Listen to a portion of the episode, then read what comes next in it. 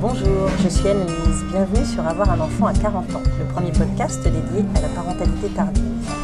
Parents, futurs parents, ou tout simplement avec un projet d'enfant en tête. J'y trouverai des conseils d'experts et des témoignages de parents quadras, ou presque.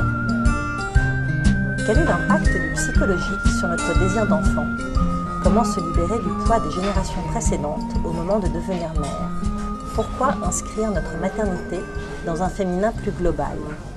Aujourd'hui, je reçois Nancy, maman et énergéticienne. Bonjour, Nancy. Bonjour Anne-Lise. Je te laisse te présenter en quelques mots, nous dire qui tu es, de qui est composée ta famille et quel métier tu exerces. Alors, je, je- je suis Nancy Auchard. Euh, je suis donc, comme tu l'as dit en introduction, euh, énergéticienne euh, et coach spécialisée dans l'accompagnement des femmes. Je suis maman de deux filles, deux petites filles, Joséphine qui a 6 ans et Eleanor qui a 5 mois aujourd'hui. Euh, voilà. J'ai 40 ans. 40 ans, j'ai eu 40 ans en décembre dernier. D'accord, très bien. Nancy, j'aimerais qu'on revienne sur ton parcours de femme et de mère. Euh, Peut-être peux-tu commencer par nous parler de ton rapport à la maternité et au désir d'enfant avant même de devenir mère? Alors, euh, jusqu'à l'arrivée de Joséphine, enfin jusqu'à l'annonce de l'arrivée de Joséphine, Donc ta première fille, ma première fille, de 32 ans, 32 ans. euh, je n'avais pas de désir d'enfant. Je n'ai pas euh, vécu euh, ça. J'ai, je dirais même que j'avais, je n'avais pas envie d'avoir des enfants. D'accord. Je s- ne savais pas trop bien comment l'expliquer à ce moment-là, mais je, je pas de désir d'enfant. Je, je vivais très bien comme ça. Euh, J'aimais déjà beaucoup les enfants. Euh, Peut-être euh, que je le manifestais encore plus que ce dont j'avais conscience en fait. Euh, puisque ma mère m'a ma mère m'a expliqué euh, un petit peu euh, un petit peu après l'arrivée de Joséphine que plus jeune j'étais souvent très proche des, des petits et que on sentait que j'aimais les enfants quoi. Et du coup peut-être oui une incompréhension de la part de, de mon entourage. je dis peut-être parce que je Mhm. n'ai pas vérifié, mais à ce non désir d'enfant en fait. Donc, D'accord. Et- voilà. Et, et toi-même, tu avais du mal à te l'expliquer, ce non-désir d'enfant? Oui, voilà, je n'avais pas envie d'avoir des enfants. C'était euh, quand on me posait la question alors, euh, les bébés, c'est pour quand? Parce qu'il y a un moment où ça arrive. hein, Oui. euh, J'ai dit oh non non, non non, c'est pas pour moi. J'aime bien les enfants, mais chez les autres, voilà, c'était non non, c'est pas pour moi. D'accord. Tu étais en couple? J'étais en couple depuis depuis longtemps. Euh, mon compagnon avait, avait envie d'avoir des enfants Oui, oui, ouais, ouais, lui, euh, le papa de Joséphine avait envie d'avoir des enfants. C'était quelque chose euh, de, voilà, d'important pour lui. Euh, et, euh, et donc on, on en parlait, mais moi je restais sur mes, sur mes positions en fait. Et malgré cela, tu es tombée enceinte. Malgré ça, Joséphine euh, est arrivée. Euh, Alors pourquoi est-ce que tu es tombée enceinte? Alors, je suis tombée enceinte parce que je pense que le désir d'enfant, il n'était pas conscient, mais il devait être présent. Mhm. Je ne prenais pas de contraception pour plusieurs raisons. Euh, et euh, notamment euh, parce que ma mère avait eu un cancer hormonodépendant. Et que du coup euh, dans ces, dans ces cas-là euh, l'usage de, de contraception hormonale est fortement déconseillé. Donc j'avais arrêté. Et euh, j'avais je prenais la pilule euh, je l'avais je l'avais stoppé et euh, voilà je, ne prenais rien et j'ai- aussi depuis très longtemps la croyance profonde la conviction que euh, bah, les enfants nous choisissent et que bah, si un enfant vient, je, je- voilà, j'accepte. Et s'il n'y en a pas, j'accepte aussi. Mais j'ai jamais manifesté réellement de désir d'enfant. En conscience. En conscience. ouais, ouais, ouais. Ok. Est-ce que ça a un rapport avec ce qu'avaient pu vivre euh, les générations précédentes? Alors que- ça c'est ma, c'est en discutant avec ma mère et euh, oui c'est vraiment en discutant avec ma mère que j'ai pris conscience qu'il y avait eu euh, que j'avais un, un passé. il y avait dans, dans mes lignées de femmes un, un- un passé de perte d'enfants. Mhm. euh, dont je n'avais pas conscience, euh, mais que j'ai dû euh, intégré malgré moi, comme beaucoup de, beaucoup de choses qu'on intègre malgré nous de, la vie de nos, de nos aïeuls. Et, donc ma mère, ma mère oui, suite à son premier cancer, en fait, a fait beaucoup de de recherche en psychogénéalogie. Elle a vraiment cherché à comprendre. Elle, nous a vraiment ouvert la voie en fait. Euh, et, en, discutant avec elle, euh, bah voilà, j'ai pris conscience que euh, autour de, de, mes ancêtres, de ma mère aussi également, il y avait des, pertes d'enfants. Et quand, j'ai été enceinte de Joséphine et encore plus à l'arrivée de Joséphine, j'ai vraiment vécu ces peurs irrationnelles de perdre mon enfant. Euh, et donc je pense que c'est quelque chose qui devait, euh, qui devait euh, être, là, être, là, être là sans que j'en ai conscience. et qui relevait donc de la psychogénéalogie. Hein. Oui, ouais, je pense. Et il y avait aussi en moi une autre peur, donc c'était celle de ne pas être capable d'être maman ça s'apparente plus à un manque de confiance en soi. Voilà, ouais, ouais, ouais, un manque de confiance en moi. On explique de façon beaucoup plus rationnelle. Oui, voilà, qu'on peut, qu'on peut expliquer. C'est vrai que j'ai une, une très haute opinion de, des mamans, que, voilà, euh, de, ce que les mères euh, apportent aux enfants. Et du coup, euh, j'avais peur de, pas, de ne pas être capable, en fait, de, donner le meilleur à mon enfant. Alors, quand tu tombes enceinte euh, un peu par hasard, comment est-ce que tu vis la situation? Ouais, C'était pas vraiment par hasard, mais bon, oui, on va dire de, manière inattendue. Voilà, de façon de manière inattendue. voilà, c'était pas quelque chose d'attendu. Euh, ben, ma première réaction, elle, a été de pleurer, d'avoir très très très très très peur. Le père de Joséphine euh, m'a beaucoup soutenue. Euh, ça a duré une soirée, hein.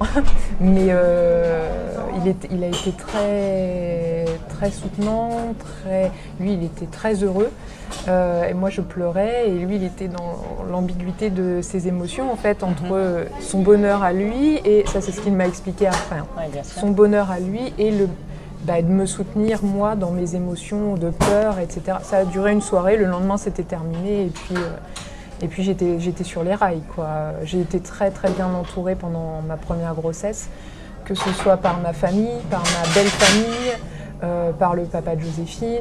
Euh, vraiment, j'ai été. Euh, ouais, c'était, c'était super. Quoi. et, tu, as réussi à créer du lien spontanément, facilement avec, ta fille Ouais, ouais, ouais, ouais. Quand elle était à l'intérieur de moi et, et une fois qu'elle est née il n'y a eu aucun souci. Quoi. C'était vraiment. Euh, Et quel type de, soins ou d'accompagnement tu, lui as, tu lui as offert à cette petite fille euh, pendant la grossesse ou après? Non, plutôt après la grossesse. Après la grossesse, euh, j'ai. c'est vrai que moi j'ai fait le choix, mais parce que c'était dans une démarche que j'avais entamée déjà bien avant euh, de faire de la manière la plus naturelle possible. Mhm. Et la manière la plus naturelle possible, euh, pour moi, ça s'est apparenté à la plus simple, et c'est ce qui se rapproche du maternage proximal.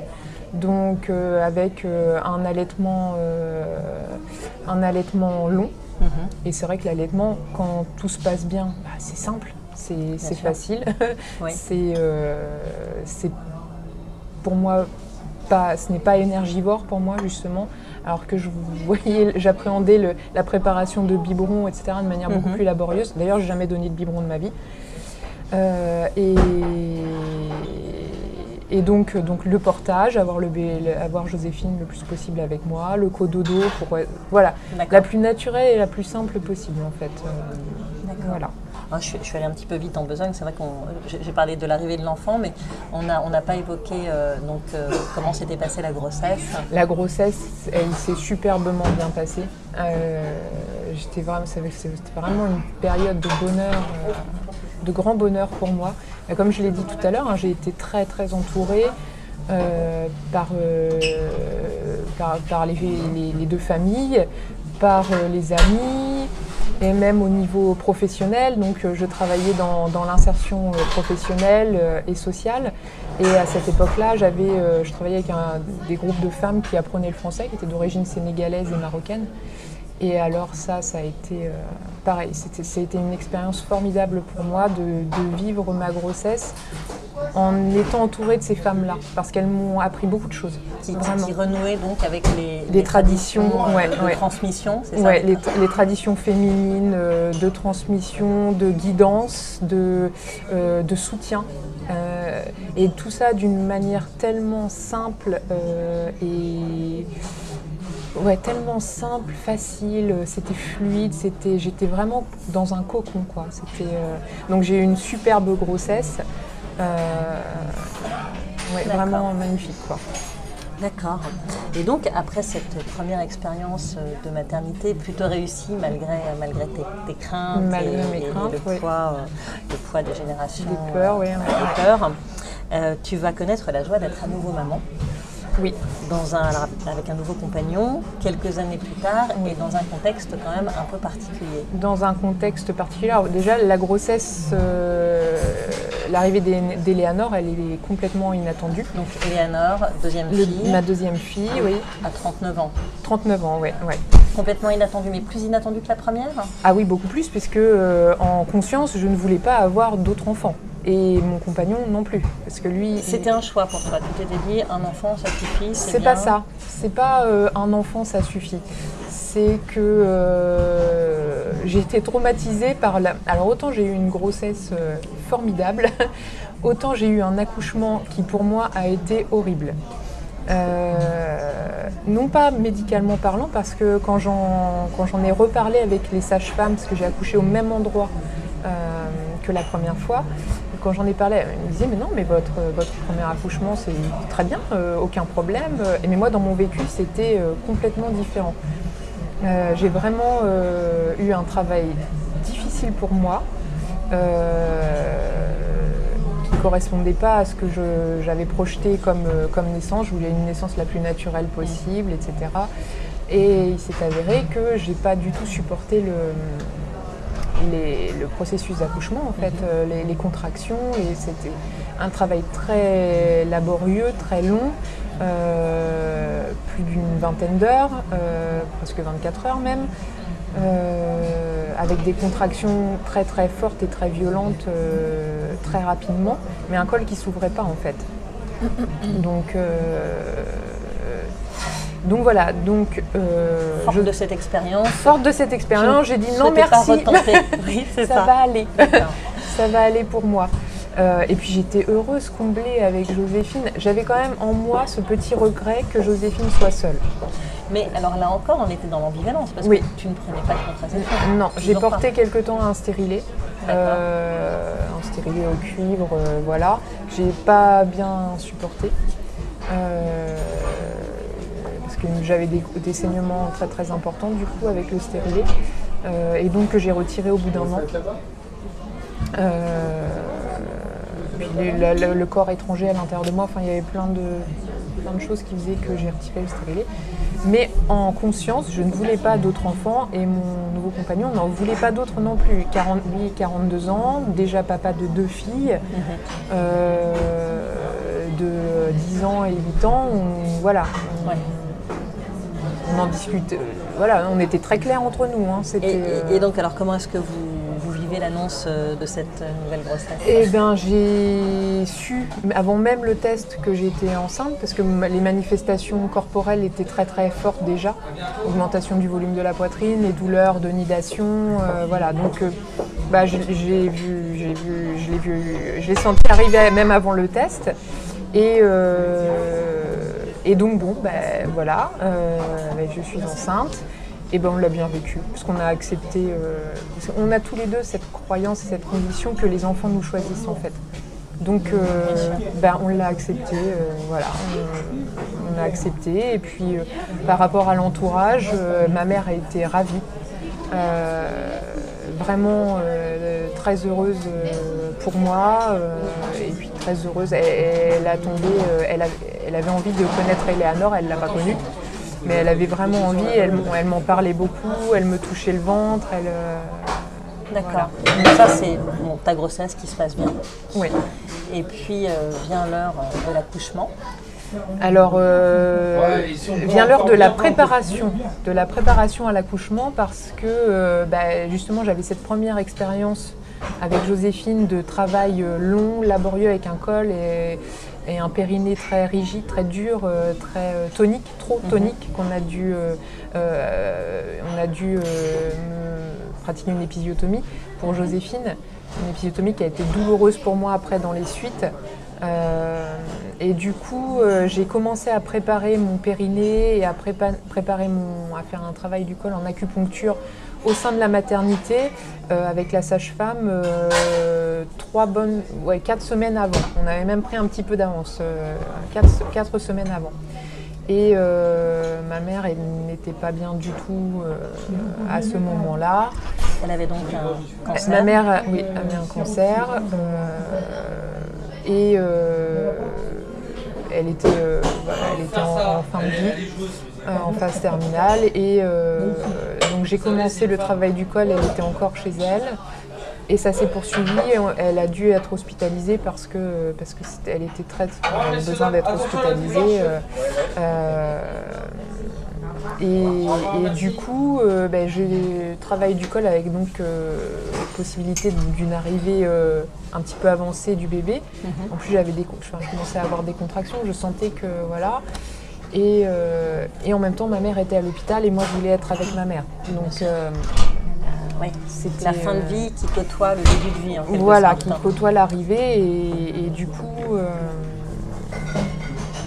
mais du coup, j'ai, je pense que le, le travail du col a marché, mais que, mais que Eleanor est arrivée euh, après le départ de ma mère. En fait, on- Et- et- j'ai eu le temps d'accompagner ma mère et même d'aller aux obsèques parce qu'après j'avais peur de ne pas être aux obsèques. Alors justement, oui, euh, tu... est-ce que c'était pas quand même angoissant cette, fin de grossesse où euh, tu te demandes si tu vas accoucher euh, pendant je- en fait, je me, ta je- mère, si fait, je me en fait, je me préparais à toutes les éventualités. C'est-à-dire que je me préparais aussi bien à avoir déjà accouché et à ne pas pouvoir être présente du tout aux obsèques, parce que la date des obsèques, elle, nous a- elle est imposée, en fait. bien sûr. Euh, euh, c'est- on ne choisit pas euh, si- Voilà, on choisit pas. Elle a été quand même assez longtemps euh, après le décès de ma mère. Ma mère est décédée le 19 septembre, ses obsèques étaient le 1er octobre, donc ça fait un grand laps de temps. Et donc je me préparais à toutes les, toutes les éventualités parce que euh, parce qu'il fallait que je me prépare à tout en fait. Bien sûr. Et du coup, ça s'est fini comment? Euh, Tu as pu aller aux obsèques Oui, j'avais très peur de ne pas maman. pouvoir y aller. Euh, J'ai pu avant, avant d'accoucher. Oui, avant d'accoucher. Euh, mais même, même je me disais, bah non, ou alors faut que j'accouche. J'en étais arrivée à ce stade en fait. C'est-à-dire, je me dis, ou alors faut que j'accouche au moins cinq jours avant pour pouvoir Oui, tu- être tu- tu à peu près. calculs. Ouais, j'étais complètement dans les calculs. et donc, euh, enfin, j'avais même envisagé de demander une permission de sortie à l'hôpital pour pouvoir aller aux obsèques de ma mère. Enfin, j'avais vraiment. Tu tu- tu t'étais projeté dans, dans, Dans- dans- tous les cas de figure. dans le plus, enfin tout- tous ceux que j'avais pu envisager en fait. Et, euh, et donc c'est le dernier, donc, euh, mais elle est arrivée juste à- après les obsèques de ma mère. en C'est-à dire fait. que au moment où tu quittais, le, le crématorium, euh, les... j'avais eu des contractions la veille, dans la nuit, et je me disais mince, bon bah il va falloir que j'aille à l'hôpital, euh, et je- vraiment je voulais pas. Et en fait euh, ça s'est calmé au petit matin du jour des obsèques de ma mère.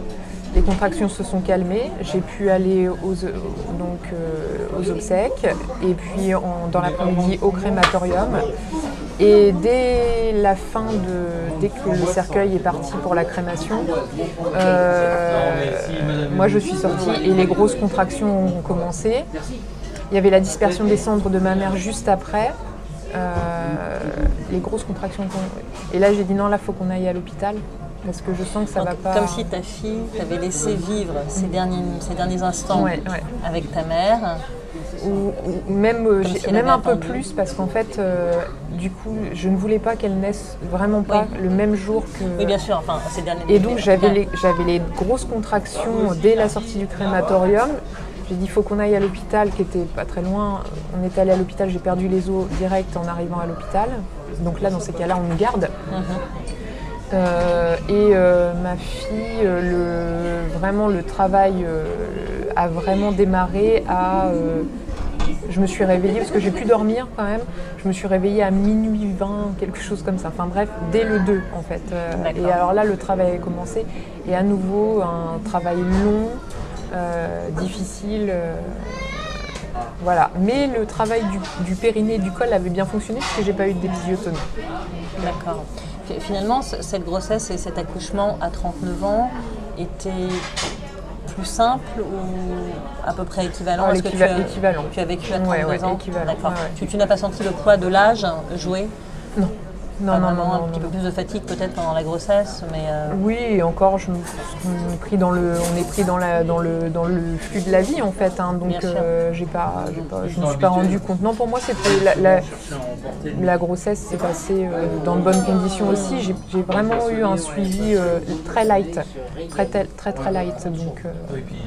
D'accord. voilà. Ok, merci Nancy de nous avoir raconté ton parcours de mère.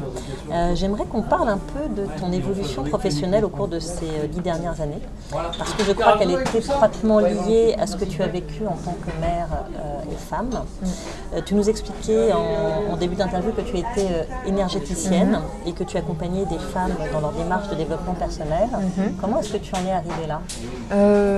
Alors, c'est vraiment le c'est tout, un, tout un cheminement en fait, qui je pense n'est pas terminé. Et c'est bien sûr, il n'est pas terminé, mais c'est vraiment, c'est, un cheminement qui a commencé même bien avant les ces dix dernières années. Euh, mais euh, au cours des dix dernières années, donc j'ai travaillé euh, dans l'insertion professionnelle et sociale mhm. avec des groupes de personnes qui étaient en recherche d'emploi ou en insertion sociale. voilà. Et, et du coup, je, je, menais des ateliers de développement personnel, moi, avec, les, avec les personnes. donc, reprendre confiance en soi, l'estime de soi, l'image, voilà, je travaillais tous ces, tous ces points-là. Et vraiment, j'adorais ça. Euh, à l'arrivée de Joséphine, j'ai voulu euh, acquérir de nouveaux outils euh, pour en même temps bah, pouvoir travailler à domicile et être avec Joséphine et en même temps garder un pied dans, cette association qui faisait de l'insertion professionnelle et sociale. Et je me suis formée à la sophrologie. D'accord. qui est un, outil que j'ai donc proposé de transmettre aux personnes que j'accompagnais, qui est un outil très très intéressant. Et euh, au cours de cette formation de sophrologie, j'ai rencontré euh, deux formateurs d'origine colombienne qui faisaient une sophrologie un peu différente, un peu énergétique. Euh, et moi, l'énergétique, c'est quelque chose qui m'intéressait en fait. J'allais, voir un praticien en médecine traditionnelle chinoise. Mhm. ma mère a. Tu as fait de l'acupuncture pour l'ouverture du col. Voilà, je faisais de l'acupuncture par ailleurs pour. Bon, j'avais quelque chose qui n'allait pas, j'allais voir mon, praticien. Euh, j'ai découvert la, pratique du Qigong. Enfin voilà, tout ça, c'était des choses qui, m'intéressaient. La rencontre avec ces deux formateurs d'origine colombienne qui maintenant travaillent en Suisse, euh, qui avaient une approche très énergétique aussi. Euh, donc voilà, alors j'ai commencé à m'intéresser, mais je n'osais pas franchir le cap. Euh, il y avait aussi par ailleurs les démarches que ma mère entreprenait parce que euh, en complément de ces traitements, euh, ma mère elle a exploré plein de choses. Elle a, elle a vraiment, elle a, cherché à comprendre, elle a cherché des outils, elle a vraiment et du coup, ben, moi j'ai, je n'ai pu que m'inspirer de tout ça. Et du coup, je me perds. Et oui, donc euh, l'énergétique m'intéressait. Et, donc progressivement, tu, as cheminé J'ai cheminé en, essayant d'acquérir des outils, des techniques, euh, euh, en expérimentant des choses, en me formant à certaines, d'autres pas voilà, c'était vraiment ça. Et puis il y avait cette première expérience qui m'a jamais quittée, et je crois qu'elle ne me quittera jamais, de, de, de, cercle de femmes en fait, avec ces femmes d'origine euh, euh, étrangère qui vraiment, ça, c'est, je, pense que c'est c'est vraiment le point de départ pour moi. Euh, de, dire, il y a une sagesse féminine qui est là, qui, est mé- qui, nous, est méconnue, et pourtant elle est là et elle est formidable. Quoi. Euh, et par le biais de rencontres, euh, j'ai expérimenté à nouveau des cercles de femmes et ça m'a donné envie de me former. Voilà. C'est- par l'expérience euh, que j'en suis arrivée là en fait. C'est en expérimentant des choses. D'accord. Et alors, qu'est-ce que tu apprends aux femmes que tu accompagnes? Euh, Qu'est-ce que tu leur enseignes pour, pour prendre soin d'elles, pour avancer, pour cheminer euh, Moi, ce que je propose en fait, c'est euh, la transmission de la transmission des outils euh, et des informations, des savoirs entre guillemets que j'ai pu euh, collecter au fur et à mesure de mes expériences et de mes formations. Donc, je propose de, de les transmettre. Je propose de les transmettre de façon à ce que les personnes s'en servent de façon autonome. autonome, tout à fait. Oui, oui, oui. Je pense que vraiment, on est euh, toutes et tous responsables de nous-mêmes et que euh, l'autonomie, la démarche de responsabilisation, d'autonomisation, elle est libératrice. Et en fait, c'est nous qui sommes les, premières actrices et les hommes les acteurs, mais c'est nous qui, euh, avons cette, ce pouvoir en fait. Donc voilà, la trans- le- Donc, tu es plus un guide, tu n'arrives pas avec des solutions clés en main pour résoudre tous les problèmes. Non. Tu, tu es plus un, un guide. Je suis un, euh, oui. Enfin, un guide, pas Ouais. au sens gourou, hein. Non, ouais, voilà. non, non, qui je guide. Qui, ben, qui guide ben, Même pas en fait. hein. Euh, c'est même pas guider en fait, c'est vraiment accompagner. C'est-à-dire que euh, euh, chaque personne a ce- son chemin. Euh, alors peut-être que je me trompe ou pas, mais je préfère la notion d'accompagner parce qu'accompagner c'est marcher aux côtés de la personne. C'est vraiment, euh, mais, mais pas euh, ne pas euh, forcément chercher à, à la diriger. Euh, c'est être à ses côtés dans, sur son chemin à elle, qui ne serait pas forcément le mien. Voilà. Est-ce que tu accompagnes des, des femmes qui ont des troubles de la fertilité? Oui, ça peut, ça peut, ça peut arriver, oui. Et mm, oui, effectivement. et, et donc à chaque femme son, son outil? Enfin, qu'est-ce que tu, co- comment tu, co- comment les, les énergies justement peuvent euh, euh, résoudre les problèmes, Euh, peut-être booster. On va dire. alors résoudre l'énergétique, c'est pas, c'est pas le miracle en fait. hein. Ça Non, va- bien sûr, mais comment est-ce que ça peut tenter d'améliorer C'est un euh, soutien. C'est effectivement euh, dans donc ça, on- ça commence à, à vraiment être bien connu, y compris par le- la majorité des, des gens. C'est que il y a des circulations qui sont à l'intérieur du corps, des circulations de, de fluides, des circula- et aussi des circulations d'énergie. Euh, qu'en médecine traditionnelle chinoise on appelle les souffles. Donc, et, et il arrive par, euh, pour plein de raisons, euh, qu'il y ait des blocages à certains endroits qui freinent la circulation des énergies. Euh, et du coup, le, travail en énergétique bah, permet de, d'aider à lever ces blocages. Mais ça vient en complément. pour moi, c'est une approche multi. Sur, sur plein de dimensions différentes. Mhm. Euh, il y a le, le- le- le côté médical, strictement, qui, est- Bien sûr. qui est incontournable. Il y a l'approche psychologique, l'approche énergétique, euh, l'approche euh, psychogénéalogique. Euh, Voilà, il y a le chemin de vie de chacun. Enfin, C'est vraiment.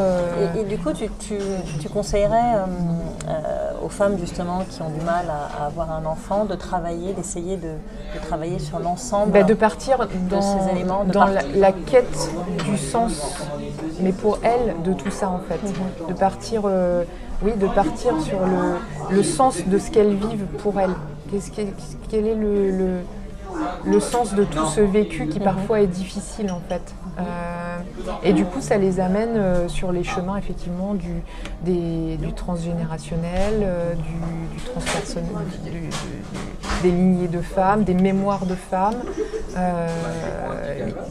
Oui, vraiment de, partir sur, quel, sens ce vécu, pourquoi, pourquoi mhm. pour moi c'est comme ça. voilà. Et c'est différent pour, pour chacune en fait. D'accord. Et pour chaque femme que tu accompagnes, tu travailles sur les, cycles, les différents cycles féminins Oui, oui, oui. Alors déjà, il y a, effectivement, il y a la compréhension euh, des spécificités énergétiques féminines.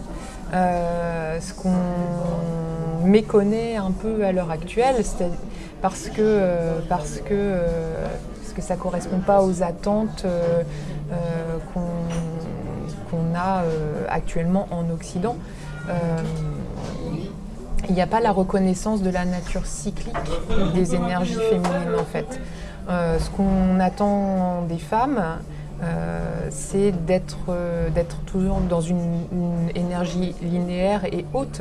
On attend, on, attend, on attend ça de nous, comme de tout le monde hein, d'ailleurs, hein, d'être toujours au top. D'être toujours exactement, d'être toujours au top de manière linéaire. Or, en tant que femme, on a des variations euh, de nos énergies au fur et à mesure euh, de notre cycle. Euh, et d'ailleurs qu'on ait encore un cycle ou qu'on ne l'ait pas, on est de toute manière cyclique parce qu'on est, nous sommes par nos énergies reliés à la Terre, qui est elle aussi cyclique, et à la Lune. Euh, et, voilà, donc il y a cette méconnaissance euh, des spécificités énergétiques féminines. Et une fois qu'on les connaît, qu'on les reconnaît, qu'on les accepte, on peut, on peut en faire vraiment un atout. Voilà. Bien sûr. On parle beaucoup aujourd'hui du féminin sacré. Est-ce que c'est relié à, cet aspect cyclique? De oui. la femme. Oui, oui, le, féminin sacré, c'est justement euh, pour moi, hein, c'est ma, définition à moi, euh, c'est euh, la part la plus pure des énergies féminines, c'est la reconnaissance et la valorisation de toutes les qualités féminines y compris celles qui ne sont pas valorisées à l'heure actuelle, c'est percevoir les qualités féminines comme des forces et non comme des faiblesses. Euh, les qualités féminines telles que la douceur, la tendresse, euh, l'accueil, la générosité, le partage, la paix, l'amour, toutes ces... Mais qui ne sont pas forcément à la mode ou qui ne sont pas forcément valorisées parce que ça ne que l'on peut voir comme des faiblesses et qui en fait sont des forces. Euh, voilà, pour moi c'est ça. Et nous portons tous en nous, tous les êtres humains, une part de féminin sacré et une part de masculin sacré. Oui, c'est un petit peu l'idée du yin et du yang. Exactement, ouais, ouais, Donc on a tout ça en nous et c'est la reconnaissance de ça. C'est cheminer vers, euh, euh, vers, euh, vers la, reconnaissance de ces énergies. D'accord. Merci Nancy. Je ne sais pas si tu as quelque chose à rajouter par rapport euh, à, cette discussion autour euh, des énergies, par rapport à, l'accompagnement euh, des femmes qui, ont des troubles de l'infertilité, si tu veux dire encore quelques mots, donner quelques conseils supplémentaires. quelques conseils supplémentaires. Là, des conseils supplémentaires, mais peut-être d'essayer de, se connecter à soi-même voilà, et, de s'écouter. Un conseil un peu global, c'est oui, oui, oui quand on est dans des, dans des parcours comme ça un petit peu compliqués, où euh, on est frustré parce que les choses n'avancent pas toutes seules, mm, mm, mm. Euh, faire une pause, s'écouter, suivre son intuition et... Euh, oui, c'est être pleinement... reprendre son pouvoir en fait sur sa propre vie. Voilà. En, en, activant bah, tout, tout, ce tout ce qui nous parle, tout ce qui nous, euh, tout ce que, tous les outils, toutes les possibilités qu'on a à l'heure actuelle, y compris médicales, hein, bien sûr, mhm. euh, voilà, reprendre le pouvoir sur, euh, sur, sur notre vécu. En fait. Merci Nancy de nous avoir confié ton histoire et ton parcours inspirant. Tu nous rappelles l'importance de renouer avec les traditions ancestrales, de se connecter à soi et le pouvoir de la transmission, un outil puissant, notamment dans le cadre d'un projet d'enfant. Je rappelle que tu es énergéticienne, que tu guides les femmes sur le chemin, leur chemin intérieur. On peut retrouver toutes tes prestations sur ta page Facebook Nancy, thérapeute énergéticienne. Merci. Merci à vous, chers auditeurs et auditrices, de nous avoir écoutés. J'espère que ce podcast vous a intéressé, qu'il a répondu à vos questions et à vos attentes. Pour poursuivre les échanges et la discussion, je vous invite à nous rejoindre sur notre page Facebook. À très bientôt sur Avoir un enfant à 40 ans.